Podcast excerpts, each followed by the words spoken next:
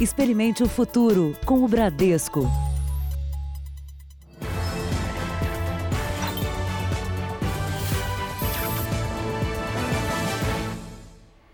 Olá, boa noite para você. Os números do coronavírus mostram um aumento de casos no país. O Brasil tem agora 2.201 casos confirmados com Covid-19 e até agora são 46 mortes, sendo 40 em São Paulo e 6 no Rio de Janeiro. Portanto, é hora de ficar ainda mais alerta, Sérgio. Redobrar cuidados, Adriana. E o estado de São Paulo começou hoje a quarentena com o fechamento obrigatório dos serviços considerados não essenciais. Amanheceu e a cidade mais pulsante do país nem parecia que havia acordado. O primeiro dia de quarentena decretado pelo governo de São Paulo foi levado a sério pela maioria dos paulistanos. Lojas, escolas, escritórios sem funcionar e poucas pessoas nas ruas. Bufês estão vazios, mesas empilhadas, redução no quadro de funcionários e também no horário de funcionamento são algumas das medidas tomadas pelo empresário para manter o negócio em funcionamento. A produção que passava de 200 almoços por dia hoje não passou de 60 refeições. O esforço hoje é entender a causa que não é só minha, mas sim de todo o país. A dona desta farmácia de manipulação passou a encomendar marmita do restaurante do João para os funcionários que fazem parte dos serviços considerados essenciais. A gente se coloca à posição do cliente, né? A gente vê que muitos que vêm aqui é por necessidade mesmo, alguma medicação que tem de uso contínuo ou então até mesmo pela procura do álcool em gel para se proteger. Aqui, o trabalho é redobrado para atender os pedidos. Como tem essa demanda enorme de álcool, eles estão trabalhando às vezes até meia-noite. Construção civil e obras como esta na rede de gás não estão suspensas. A gente está tomando os devidos cuidados, né, do, da maneira que a gente consegue, então usando máscara, comprando álcool gel e todo mundo que entra na obra a gente mede a temperatura. A gente está fazendo o que, é, o que é necessário, o que, o que pode ser feito durante a construção para a gente se cuidar, né? Mercados também funcionam, mas quem sai de casa para ir às compras sabe que pode enfrentar aquela fila. Não é uma ação individual. Se o coletivo não colaborar, ninguém sai dessa situação, né? Tentando não vir é, tantas vezes, mas às vezes tem que vir aqui no mercado para comprar coisas que estão faltando em casa. Hoje, em entrevista feita pela internet, o governador de São Paulo, João Dória, anunciou que o sistema penitenciário do estado vai produzir 320 mil máscaras de proteção contra o coronavírus a 80 centavos por peça.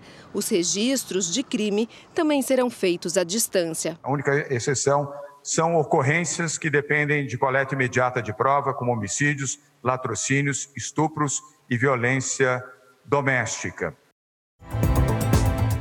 Veja agora outros destaques do dia. Em 24 horas, Brasil tem mais 12 mortes e 310 novos casos de coronavírus. Cidades montam hospitais de campanha em tempo recorde. Falta de espaço e de saneamento aumentam o medo da doença nas periferias. Atletas elogiam adiamento das Olimpíadas de Tóquio. China já vai liberar voos para Wuhan, onde a pandemia começou.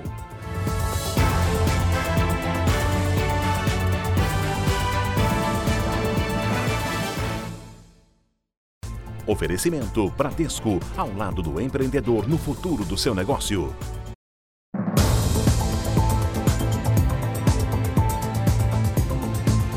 Governador de São Paulo, João Dória, e o prefeito da capital, Bruno Covas, testaram negativo para o coronavírus. Os dois se submeteram ao exame depois que o coordenador dos trabalhos de combate à Covid-19 no estado foi diagnosticado com a doença. O médico Davi Wipp está bem, isolado em casa.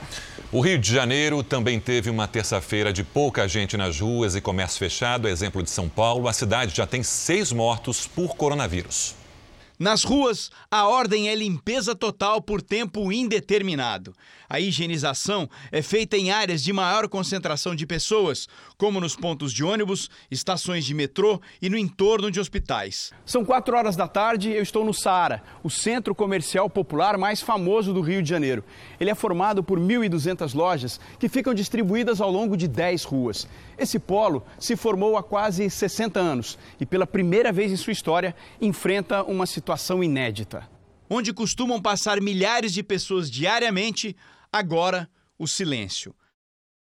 A preocupação é com possíveis saques. Não pode aproximar das lojas, tomar muita atenção, ver se os cadeados estão tudo certinho, bem fechado, né? No camelódromo, os dias de superpopulação ficaram para trás. Hoje ele está vazio e não dá mais lucro para o vendedor de bonés. Eu vou tentar um pouco, e não conseguir nada, decidi ficar em casa. O centro deserto revela outro problema da crise: os moradores de rua. Esse grupo de voluntários foi matar a fome de quem precisa. Seu Fábio ganhou uma quentinha depois de dois dias sem comer. Desde que começou a sair, cidade parou. Já em Duque de Caxias, a cidade mais populosa da Baixada Fluminense, boa parte do comércio abriu as portas. E o que se viu foram aglomerações, como fila em bancos, que desafiam as medidas para evitar a expansão do coronavírus. Eu tenho uma idosa de 65 anos em casa que precisa receber o auxílio dela. Nos próximos dias, os idosos da capital terão reforço de homens das Forças Armadas e da Cruz Vermelha na vacinação contra a gripe. A população sabendo que aqui a gente vai ter um posto de grande demanda, isso vai facilitar para diminuir também as filas em outros locais. Nós informamos os números da Covid-19 logo na abertura do Jornal da Record e eles mostram que a contaminação pelo coronavírus ganha velocidade no Brasil. Em 24 horas foram mais 12 mortes. E para tentar frear essa subida da pandemia no país, o Ministério da Saúde promete 23 milhões de testes. A epidemia apresenta crescimento dos casos em todo o Brasil. É o que os técnicos chamam de espiral ascendente, repetindo o histórico de outros países. Em São Paulo, que concentra o maior número de pessoas contaminadas, o número de vítimas fatais também indica aceleração da epidemia. No domingo, o boletim oficial registrou 22 óbitos, ontem 30 e hoje mais 10 óbitos, chegando a 40. No Rio de Janeiro, local de segunda maior incidência da doença, a tendência se confirma. No domingo, três óbitos, na segunda-feira, quatro e hoje, seis óbitos oficialmente computados pelo pelo Ministério da Saúde até às quatro da tarde. A soma eleva os óbitos do Brasil para 46, 12 a mais em apenas 24 horas. Este cenário fez o Ministério da Saúde mudar de estratégia para conter surtos, principalmente em cidades com mais de 500 mil habitantes. O governo se prepara para disponibilizar quase 23 milhões de testes rápidos até 30 de março. A expectativa é garantir a segurança de médicos e agentes de saúde. Estima-se que até 40% deles sejam afetados pelo vírus em algum momento da epidemia.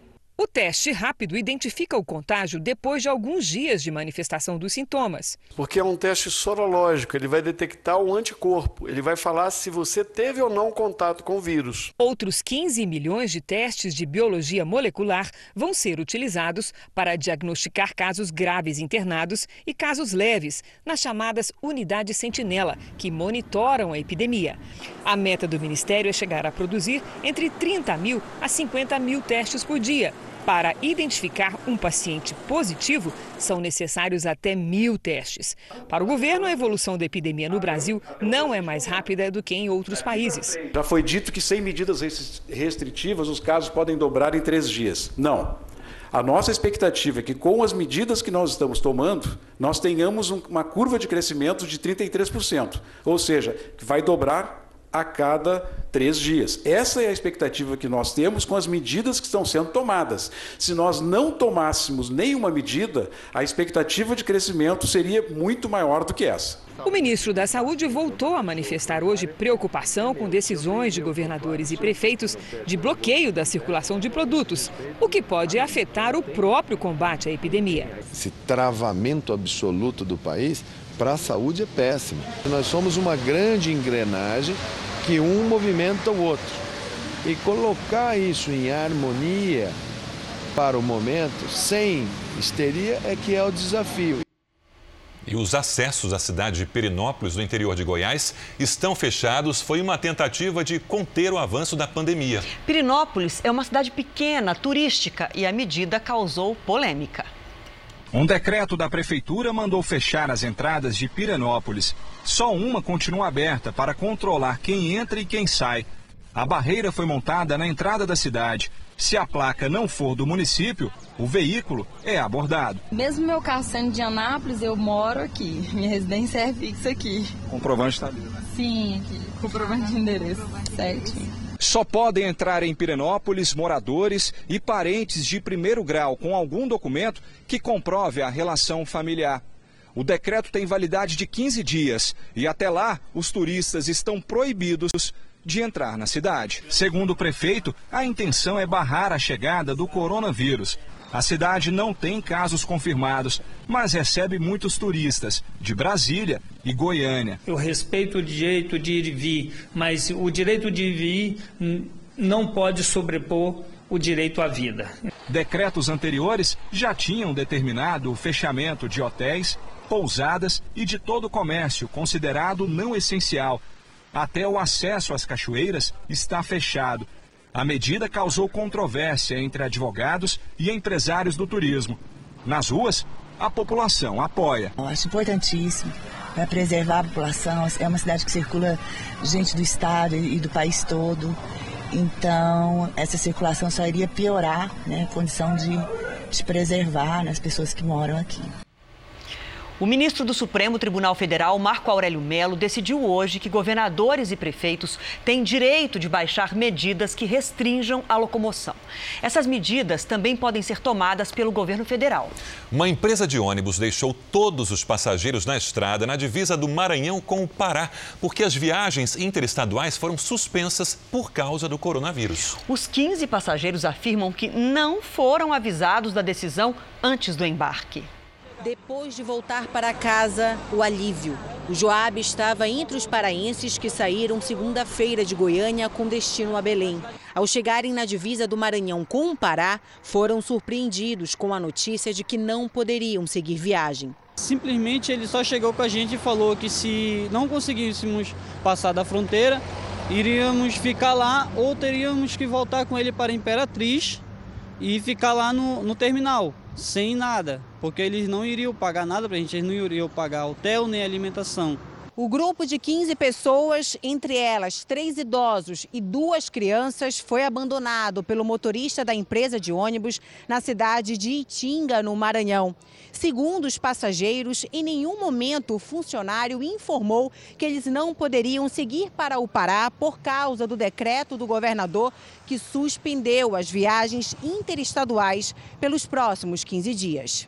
O jeito então foi caminhar um quilômetro e meio até chegar ao Pará. Está andando no escuro, todo mundo, porque o, os ônibus deixaram a gente.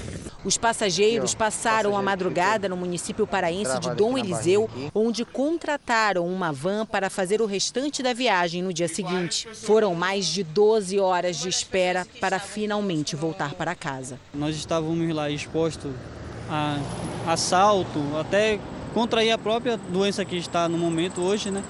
E temos o alívio de chegar em casa e poder descansar, tranquilo.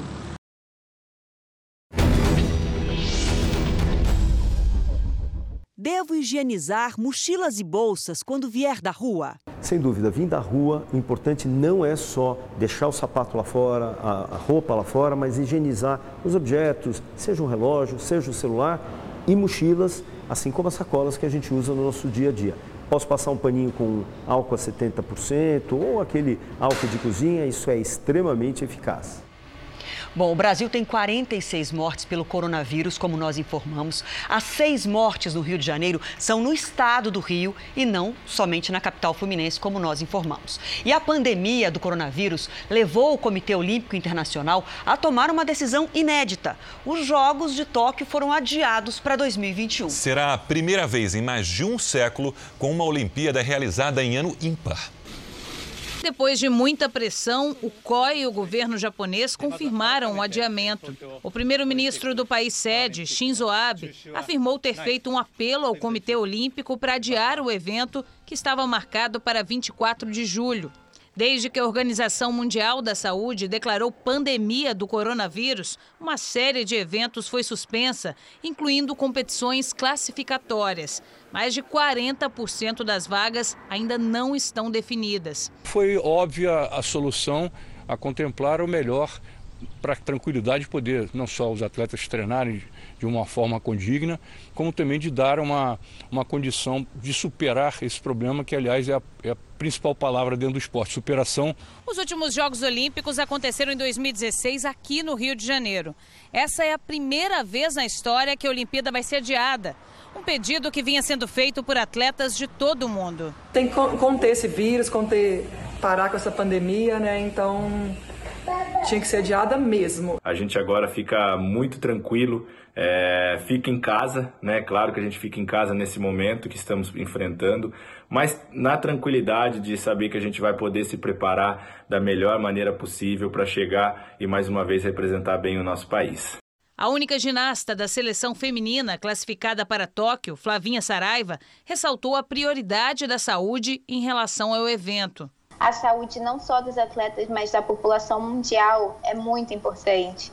Então, essa foi a melhor decisão que foi tomada. Eu tenho certeza que Tóquio vai estar mais motivado do que nunca para entregar uns grandes Jogos Olímpicos e a gente aí sim celebrar essa grande festa mundial. Vamos agora ao vivo até o Japão com a nossa correspondente Cíntia Godoy. Cíntia, bom dia para você. Além do adiamento das Olimpíadas, quais serão as medidas de segurança para conter o avanço do coronavírus em Tóquio? Oi, Sérgio, boa noite para vocês. Olha, nesta terça-feira, a governadora de Tóquio anunciou que um bloqueio de toda a cidade pode se tornar a única opção para evitar o aumento de casos. Em Wuhan, onde o vírus começou, o governo vai acabar com a restrição de voo no início do mês de abril. Hoje, a muralha da China voltou a ficar aberta para o público depois de dois meses. Mas a preocupação com os casos importados de coronavírus continua. Todo estrangeiro que entrar no país deve ficar em isolamento por duas semanas. O primeiro-ministro indiano anunciou uma quarentena obrigatória no país por pelo menos 21 dias. Mais de um bilhão de pessoas devem ficar em casa. Sérgio, Adriana. Obrigado, Cíntia. Bom trabalho.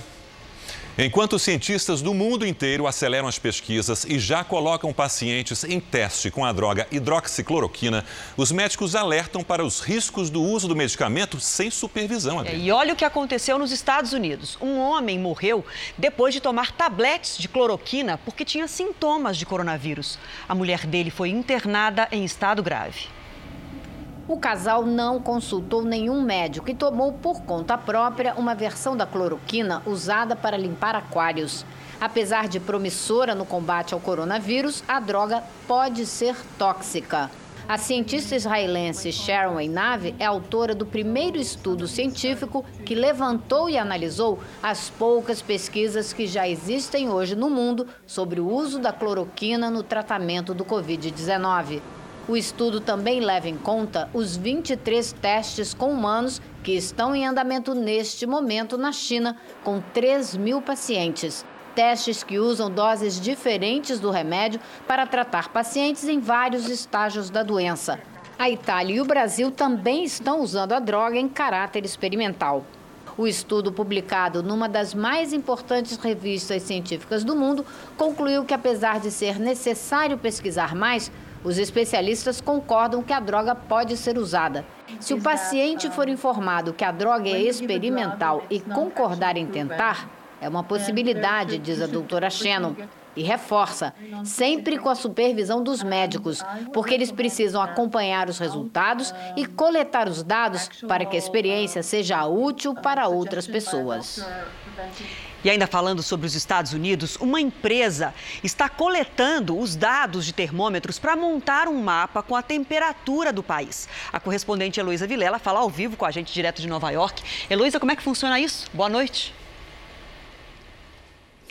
Boa noite, Adriana. Olha, os termômetros vendidos por essa empresa enviam para um servidor a temperatura de quem usou o aparelho. Esse sistema já era usado para monitorar gripes, só que agora o volume de dados aumentou a beça, já que muita gente comprou termômetros por causa do coronavírus. Nas áreas em vermelho, a temperatura média das pessoas é mais alta. Também é possível pesquisar por cidades e até bairros. Os gráficos indicam que o índice de gente com febre febre é menor onde os moradores ficaram em casa. Esse gráfico deu uma, de uma outra empresa leva a exatamente a mesma conclusão. Ele compara o número de casos em Nova York em vermelho com a região de São Francisco, na Califórnia, em azul, que adotou o isolamento bem mais cedo, Adriana.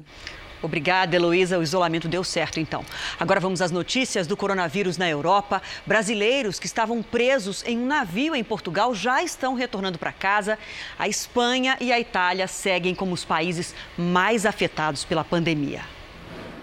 Mais de 50 mil pessoas estão internadas na Itália.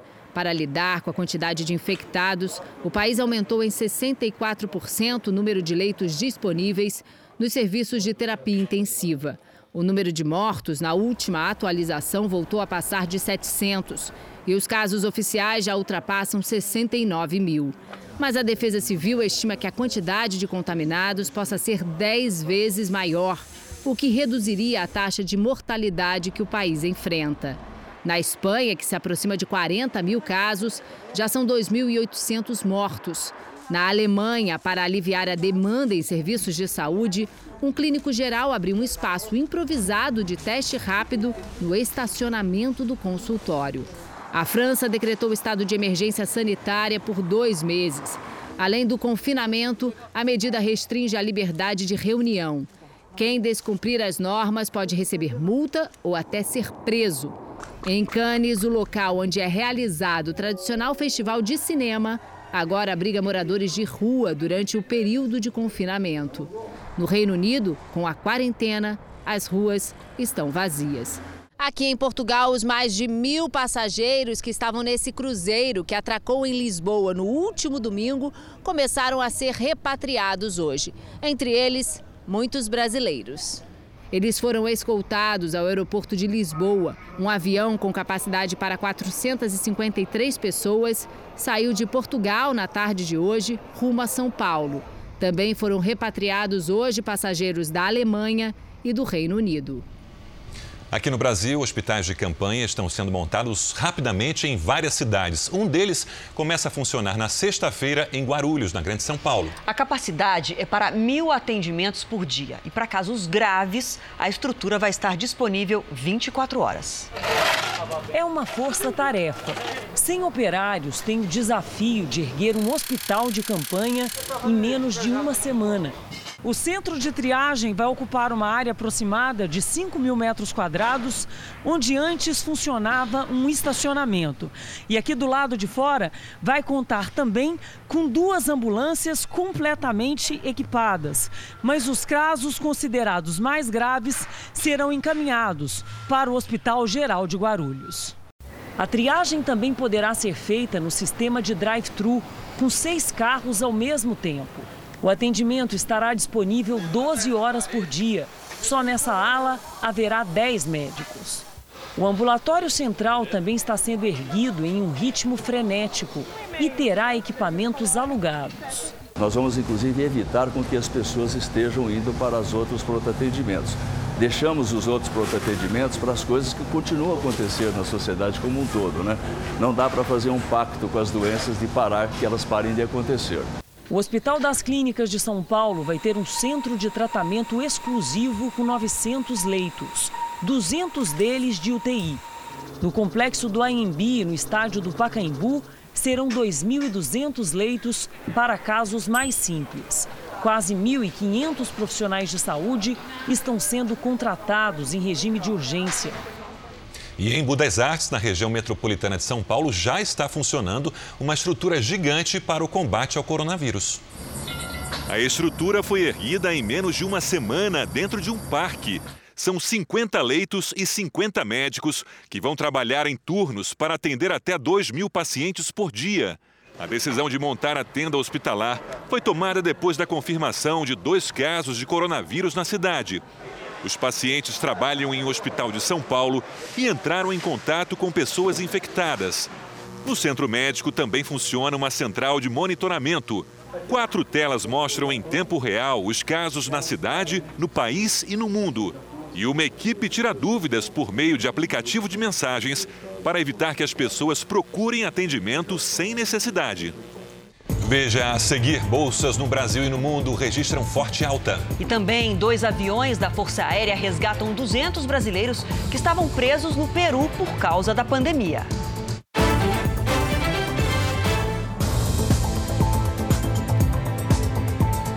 Governadores do centro-oeste e sul do país se reuniram por videoconferência com o presidente Bolsonaro e pediram ajuda. Eles disseram que as perdas em impostos causadas pela crise do coronavírus podem ultrapassar 4 bilhões de reais. Bolsonaro também conversou hoje por telefone com Xi Jinping, presidente da China. Os dois presidentes trocaram informações sobre o novo coronavírus. A conversa foi para minimizar o desentendimento com o nosso maior parceiro comercial depois da resposta do embaixador do país à postagem do deputado Eduardo Bolsonaro numa rede social. Na videoconferência com os governadores, o presidente apresentou medidas como a suspensão do pagamento das dívidas dos estados por seis meses e a complementação dos fundos de participação.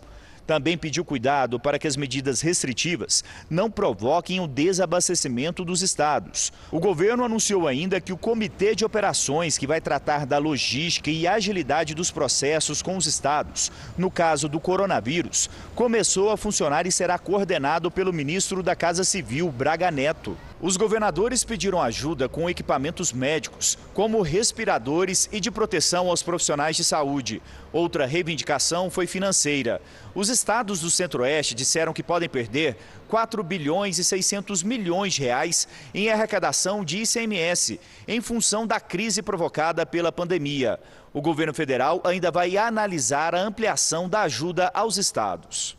Foram editadas novas medidas provisórias. Uma delas, adiantada pelo Jornal da Record, retirou a possibilidade de suspensão dos contratos e salários dos trabalhadores por quatro meses. Outra MP prevê mais prazo para que os órgãos públicos possam atender os pedidos da Lei de Acesso à Informação. O texto indica que a mudança vale para ministérios e órgãos públicos, onde os servidores estejam em regime de quarentena ou home office. O governo também continua a repatriar brasileiros. Dois aviões da Força Aérea buscaram cerca de 200 pessoas em Lima e Cusco, no Peru. A operação foi feita em parceria com os Ministérios das Relações Exteriores e da Defesa. Dentro das aeronaves, a maioria dos brasileiros não escondia a felicidade de voltar para casa. As bolsas de valores de todo o mundo tiveram um dia de alta hoje, com as medidas para frear a crise financeira anunciadas por vários países. Em Nova York, o índice Dow Jones fechou com o maior ganho percentual desde 1933, ou seja, em quase 90 anos. Em São Paulo, o Ibovespa também encerrou o pregão com forte alta. Já o dólar caiu um pouco, fechou o dia cotado a R$ 5,08 quanto tempo o vírus sobrevive em superfícies. O vírus, normalmente, superfície, ele acaba mantendo-se uh, segundos. A gente tosse, espirra, ele, a gotícula se rompe, o vírus fica mais exposto no ar e aí ele morre, porque ele depende do hospedeiro. Mas se eu tiver alguma uma, uma situação em que eu tenho uma quantidade de secreção maior, por exemplo, um lenço de pano, que eu acabo mantendo mais uh, secreção, mais umidade, mais calor, isso é um meio de alimento para o próprio vírus, podendo durar mais tempo. Por causa da pandemia, a Agência Nacional de Energia Elétrica anunciou que não vai cortar o fornecimento de energia por falta de pagamento dos consumidores. A medida vale por 90 dias. Vamos agora com a opinião do jornalista Augusto Nunes. Boa noite, Augusto. Boa noite, Adriana e Sérgio. Vale a pena repetir um parágrafo do comentário feito no Jornal da Record da última sexta-feira. Se a hora é de sacrifício, por que não rachar a conta com os altos funcionários dos três poderes? O executivo, o legislativo e o judiciário acharam necessário reduzir os magros salários de milhões de trabalhadores da iniciativa privada. Não vão considerar abusivo estender os mesmos cortes aos supersalários recebidos por deputados, senadores, ministros de Estado, ministros do Supremo Tribunal Federal e outros funcionários públicos contemplados com gordas rendas mensais. Encampada por numerosos empresários, a ideia viralizou nas redes sociais, ganhou o apoio de incontáveis eleitores e já tem o endosso explícito de um número expressivo de parlamentares. Nesta terça-feira, o deputado Rodrigo Maia juntou-se ao coro dos sensatos para abrandar as complicações econômicas decorrentes da pandemia de coronavírus. O presidente da Câmara defendeu a redução dos salários, tanto dos congressistas quanto de servidores dos três poderes. Espera-se agora a concordância dos comandantes do Executivo e do Judiciário. Ao render-se às pressões potencializadas pela internet, Rodrigo Maia confirmou que continua atualíssima uma lição do deputado gaúcho Ibsen Pinheiro, presidente da Câmara durante o processo de impeachment de Fernando Collor. Ibsen vivia lembrando que o Congresso sempre acaba fazendo o que o povo quer. Tomara que também o Executivo e o Judiciário ouçam sem demora a voz da razão e traduzam em medidas práticas a manifesta vontade popular. Veja a seguir: falta d'água deixa moradores sem lavar as mãos para se proteger do coronavírus. Falta de saneamento e moradias superlotadas aumentam o risco da Covid-19 para quem vive na periferia. Sou produtor de soja e estamos aqui trabalhando para garantir a alimentação de vocês.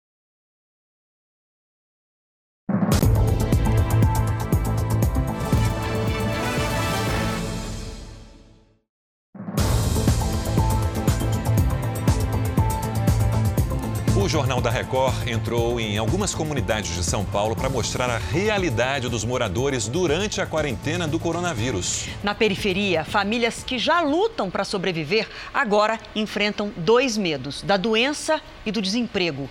A reportagem é de Rayan Cardoso e André Tal. Comunidade de Heliópolis, zona sul de São Paulo, 200 mil habitantes. Álcool em gel aqui é raridade, produto precioso. Dona Osvânia pagou 30 reais na embalagem. Por 30 reais que a senhora gastou em álcool gel, a senhora compraria o quê? Deixou de comprar o quê? Nossa, frutas. Comida, né? Com certeza. O isolamento social é sempre muito mais complicado nas comunidades como essa. Os espaços são apertados, em cada sobrado vivem famílias de até oito, nove pessoas aglomeradas. Nem sempre elas conseguem, olha só, ficar fechadas dentro de casa. E aí, quando saem aqui para o quintal para respirar um pouco de ar fresco, inevitavelmente entram em contato com os vizinhos. Eu saio para estender roupa, lavo todos os dias aqui com cândida, sabão. Mas aí a senhora está perto dela, a senhora já não está preocupada? Estou preocupada. O repórter investigativo Rayan Cardoso esteve em outras duas comunidades na zona leste da capital paulista. A gente está entrando aqui agora na comunidade Vila Silvia e a gente vai mostrar como é que está a situação em tempos de coronavírus aqui. Como vocês estão vendo aqui é uma comunidade carente, né? A gente está precisando de máscaras, de gel. E a senhora tá com medo do coronavírus? Muito. Sabe por quê? Porque na televisão passa que tá atacando mais os idosos. Eu tenho visto que o governo ele se preocupa em várias coisas e esqueceu de se preocupar com as comunidades. Vai acabar de uma maneira que vai ficar muito pior, porque não tem como a pessoa ficar dentro de casa se ela não tem o que comer para dar para os filhos. Na comunidade Santo Henrique, a realidade de 280 famílias é a mesma. Pra mim fica difícil, né? Porque o que separa a minha casa é o meu guarda-roupa. Uhum. Aí eu tenho os dois filhos que tem um de 13 e um de 12. Tem um neném. Aí, igual vocês acabaram de chegar, eles já sumiram pra rua. Quarentena, isolamento, sem condição. Entendi. Tem condição porque um pala- passa pela porta do outro. se, vamos supor, se o vírus estiver aqui hoje, então assim, todo mundo vai se contaminar porque o espaço acaba sendo um só. Medo, assim, tá na, escrito na cara de cada um. Além do temor de que o coronavírus se espalhe pelas áreas mais pobres, os moradores já sentem os efeitos econômicos dessa crise. A comunidade, muita gente trabalha informal, ou seja, não tem de onde tirar nenhum tipo de rendimento. Como vai fazer para sobreviver, para comer? Essa é a grande preocupação do povo aqui dessa região. Nayara mora com mais seis pessoas numa casa de um cômodo. O único sustento vinha das balas que o marido vendia no farol. Parou por causa do coronavírus. A gente está vivendo de doações. Que nem hoje mesmo a gente vai fazer arroz, feijão e abobrinha porque não tem mistura. Bom, o cenário aqui é um, vai, vai ficar um caos. Pessoas passando fome, pessoas sem dinheiro para nada, para saneamento básico, é, higiene pessoal. Olha, eu não, eu não sei o que esperar daqui a um mês. A Secretaria de Desenvolvimento Social de São Paulo informou que está planejando a entrega de cestas básicas e kits de higiene pessoal e de limpeza para a população de baixa renda. Olha, em meio ao avanço do coronavírus, a gente sabe que tem comerciante que aproveita para lesar o consumidor. Vamos agora até o Rio de Janeiro ao vivo conversar com o Pedro Paulo Filho. Lá tem uma empresa que vende máscaras de proteção e aumentou muito o preço da caixinha, né? De quanto foi esse aumento? Pedro, boa noite para você. Boa noite, Adriana. Boa noite a todos. Olha a caixa com 50 máscaras de proteção, que custava R$ 4,50 antes da pandemia, passou a ser vendida por 165 reais. A empresa foi notificada por fiscais do Procon Carioca, que também vem visitando farmácias atendendo a denúncias de consumidores. Agora a empresa tem 10 dias para se defender. Mas se a irregularidade for confirmada, pode sofrer multa, que varia de acordo com o porte financeiro e econômico da empresa. Do Rio de Janeiro, Pedro Paulo Filho. Muito obrigada, Pedro, pelas informações. E o Senado aprovou agora há pouco a medida provisória da renegociação de dívidas com a União. O projeto foi aprovado por unanimidade. 77 senadores votaram. Agora, o presidente Bolsonaro deve sancionar a medida.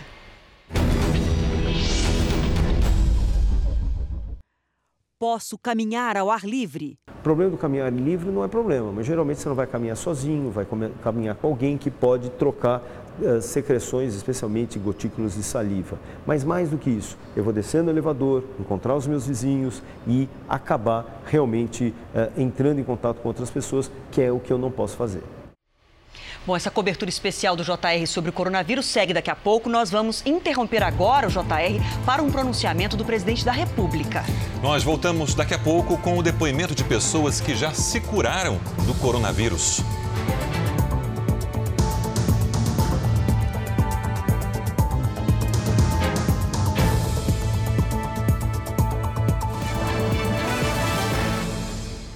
Estamos de volta. A principal recomendação para se proteger contra o coronavírus é lavar as mãos. Mas o que fazer quando falta água? É, e a gente sabe que não é um problema isolado. Nossos repórteres no Rio de Janeiro e também em Salvador mostram como é enfrentar o dia a dia sem esse item essencial. Por aqui, as torneiras estão secas. Sem água nenhuma. Como a gente vai fazer para sobreviver a esse vírus? Com um pouco da água que ainda havia no galão, Odilene mostra como faz para lavar as mãos do neto. É assim, aí daqui a gente já guarda ali para outra pessoa poder usar. A situação é ainda mais alarmante neste conjunto habitacional. Já faz duas semanas que a água não chega à casa de 15 mil moradores e nem adianta ligar a bomba. Eu tenho bronquite, eu estou no grupo de risco, eu nem posso é, correr esse perigo todo, entendeu? Mas cadê a água? A água que cai do aparelho de ar-condicionado é aproveitada e as caixas mantidas sempre abertas para que, em caso de chuva, nada seja desperdiçado. Mesmo tendo que respeitar a distância, são os vizinhos que se unem nesse momento para ajudar uns aos outros a manter a higiene. Na casa do Adilson, o pouco de água que chegou, ele dividiu com a vizinhança. Uma situação dessa que nós, o país se encontra, nós não deveríamos estar sem água, todo mundo tem que ter água, tudo quanto é lugar tem que ter água. Comunidades das zonas norte e sul enfrentam o mesmo problema. A situação atinge 45 mil famílias. O vírus tem uma camada de gordura que é destruída com sabão. Tá? Sem água e sem sabão, nada pode ser feito. A principal coisa no momento é ter água. Nessa mesma situação estão os moradores de vários bairros da periferia de Salvador. Por aqui, essa cena tem se tornado cada vez mais comum. Há 20 dias, as torneiras da casa de Marcelo estão secas. Difícil a gente chegar e, e, e, e, conviver com isso todos os dias. A preocupação do dia a dia aumentou ainda mais agora, em que a água virou item fundamental no combate ao novo coronavírus. Sem água para lavar as mãos e sem dinheiro para comprar produtos específicos para a higienização adequada, a maioria não sabe o que fazer para se proteger. Como é que lava a mão? Álcool gel é um absurdo, muitos aqui na população não têm condições de comprar álcool gel. A Embasa, empresa responsável pelo abastecimento de água em Salvador, afirma que está resolvendo o problema. Para a dona Eunice, está difícil esperar. Já são três dias sem água. A minha salvação foi que, que, foi que chegou a chuva e eu peguei água para mim beber e os meus gatos beber da chuva. A SEDAE, a Companhia de Abastecimento do Rio de Janeiro, diz que está colocando nas ruas caminhões-pipa para atender as comunidades mais atingidas. O Ministério da Saúde brasileiro não tem ainda uma estatística de quantas pessoas se curaram do coronavírus aqui no Brasil, mas sabe-se que a maioria absoluta dos infectados consegue se livrar da doença. A nossa equipe ouviu algumas dessas pessoas, entre elas uma turista brasileira que pegou a doença na Itália e foi uma das primeiras pacientes graves a se recuperar. O primeiro caso de recuperação clínica da Covid-19 em Pernambuco é de uma mulher de 66 anos. Ela teve alta no fim de semana após ficar mais de uma semana neste hospital do Recife. Ela, o marido, a mãe dela e a cunhada foram diagnosticados com a doença. Outro caso confirmado de cura é o de Ana Patrícia, de 43 anos. Ela é bancária e mora em Maceió, Alagoas. Neste vídeo compartilhado nas redes sociais, ela faz um apelo. Fique em casa, porque o vírus não tem como se propagar se as pessoas permanecerem em casa. Então, esse é o meu apelo. O corona é forte para quem está fraco. A Ana Patrícia foi diagnosticada com o novo coronavírus depois que voltou de uma viagem à Itália no início do mês. Ela ficou internada por 10 dias em um hospital em São Paulo, mas agora está curada e já pôde voltar para casa. Ela aceitou conversar por telefone. Boa noite, Ana. Como foi o tratamento? Boa noite. Tem tratamento específico para o corona. É, é tratar os sintomas, entendeu? Então, assim, para dor de cabeça, dipirona e para pneumonia, antibiótico. Quando você soube da cura, os médicos passaram para você essa informação? Eu fiquei extremamente feliz, óbvio. Eu não estou 100% porque eu tenho a sequela do vírus, que não é transmissível. O processo final da, de sentir que eu realmente estava curada foi a minha volta para casa. E cerca de 100 mil pessoas já se recuperaram da Covid-19 no mundo. Já está na tela, aqui do lado, o QR Code. Então aproxime a câmera do celular e entre direto no r7.com. Lá você vai encontrar uma reportagem com outras boas notícias sobre o coronavírus. Hora da previsão do tempo, a Lidiane já está aqui comigo. Boa noite para você. Ontem a Lidiane antecipou que ia chover bastante no Nordeste, isso se confirmou. E amanhã continua a chover? Continua assim, Adriana. Boa noite para você, para todo mundo que nos acompanha aí do outro lado. Olha, continua no Nordeste o Centro-Oeste e o Norte agora entram nessa também, viu? No Nordeste, a frente fria provoca mais temporais em Alagoas, Pernambuco e também na Paraíba. No Centro-Oeste, é a combinação de ventos e umidade que provoca fortes chuvas, principalmente em Mato Grosso, incluindo Cuiabá. Os maiores volumes com potencial para alagamentos e deslizamentos nesta quarta-feira vão se concentrar em Mato Grosso, Rondônia, no Pará e entre Alagoas e Paraíba. Já na maior parte do Centro-Sul, tempo firme com baixa umidade do ar à tarde. Em Vitória, máxima de 27 graus. Em Manaus, chuva com 32. Em Aracaju, chuva mais forte ainda, com 28 graus. Em Maceió, tem previsão para mais chuva, com máxima de 29 graus. Em Brasília, pancadas fortes com 25 e em Curitiba, manhã com um friozinho de 14 graus e à tarde até 26. Vamos terminar com o tempo delivery? Vamos. É para São Paulo hoje e tem foto, viu? Olha só, o Sérgio Gastão mandou a foto do gatinho dele, o Mike, e disse que esse gatinho não tá deixando ele sair de casa na quarentena. Isso é bom, né? Tem companhia. Bom, o Mike tá super certo, né, Adriana? Olha só, tá certo, Mike. Segure o seu vovô Sérgio aí em casa mesmo. Na capital paulista, o dia vai ser bem friozinho pela manhã, 16 graus, depois esquenta bastante, chega até os 27. Participe assim como eles com a hashtag você no JR e é isso. Cara de outono já. A gente conta com a participação de todos vocês. Obrigada, Lidiane. Até amanhã. Até amanhã. E olha, a Organização Mundial da Saúde disse que os Estados Unidos pode se tornar o epicentro do novo coronavírus no mundo. São mais de 50 mil casos no país e a maioria no estado de Nova York. Por isso, voltamos até lá ao vivo, agora com a correspondente Evelyn Bastos. Evelyn, o governo aí diz que não está conseguindo conter a propagação do vírus. Boa noite para você. Pois é, Adriana, muito boa noite a você, boa noite a todos. O governador Andrew Cuomo disse que a taxa de casos aqui em Nova York está dobrando a cada três dias. Mais da metade dos casos do país está aqui e, para evitar que o vírus continue se espalhando, ficou decidido que todas as pessoas que estão em Nova York e que viajam para outros estados americanos devem permanecer em quarentena de pelo menos 14 dias. A estimativa é de que em duas semanas serão necessárias 140 mil camas de hospitais, 40 mil leitos de UTIs e pelo menos 30 mil respiradores para o tratamento dos doentes por aqui. Hoje, Nova Jersey anunciou medidas para proteger a população que vive na rua. Eles receberão kits de higiene e proteção nos abrigos públicos.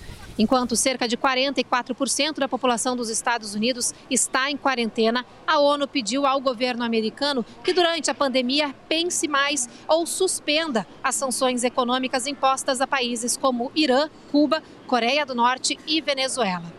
Hoje, a Dow Jones teve o maior ganho percentual em um dia desde 1933 e fechou com uma alta de 11,4%. Foi uma reação do mercado depois do anúncio de que o governo está prestes a lançar mais um pacote de estímulos econômicos.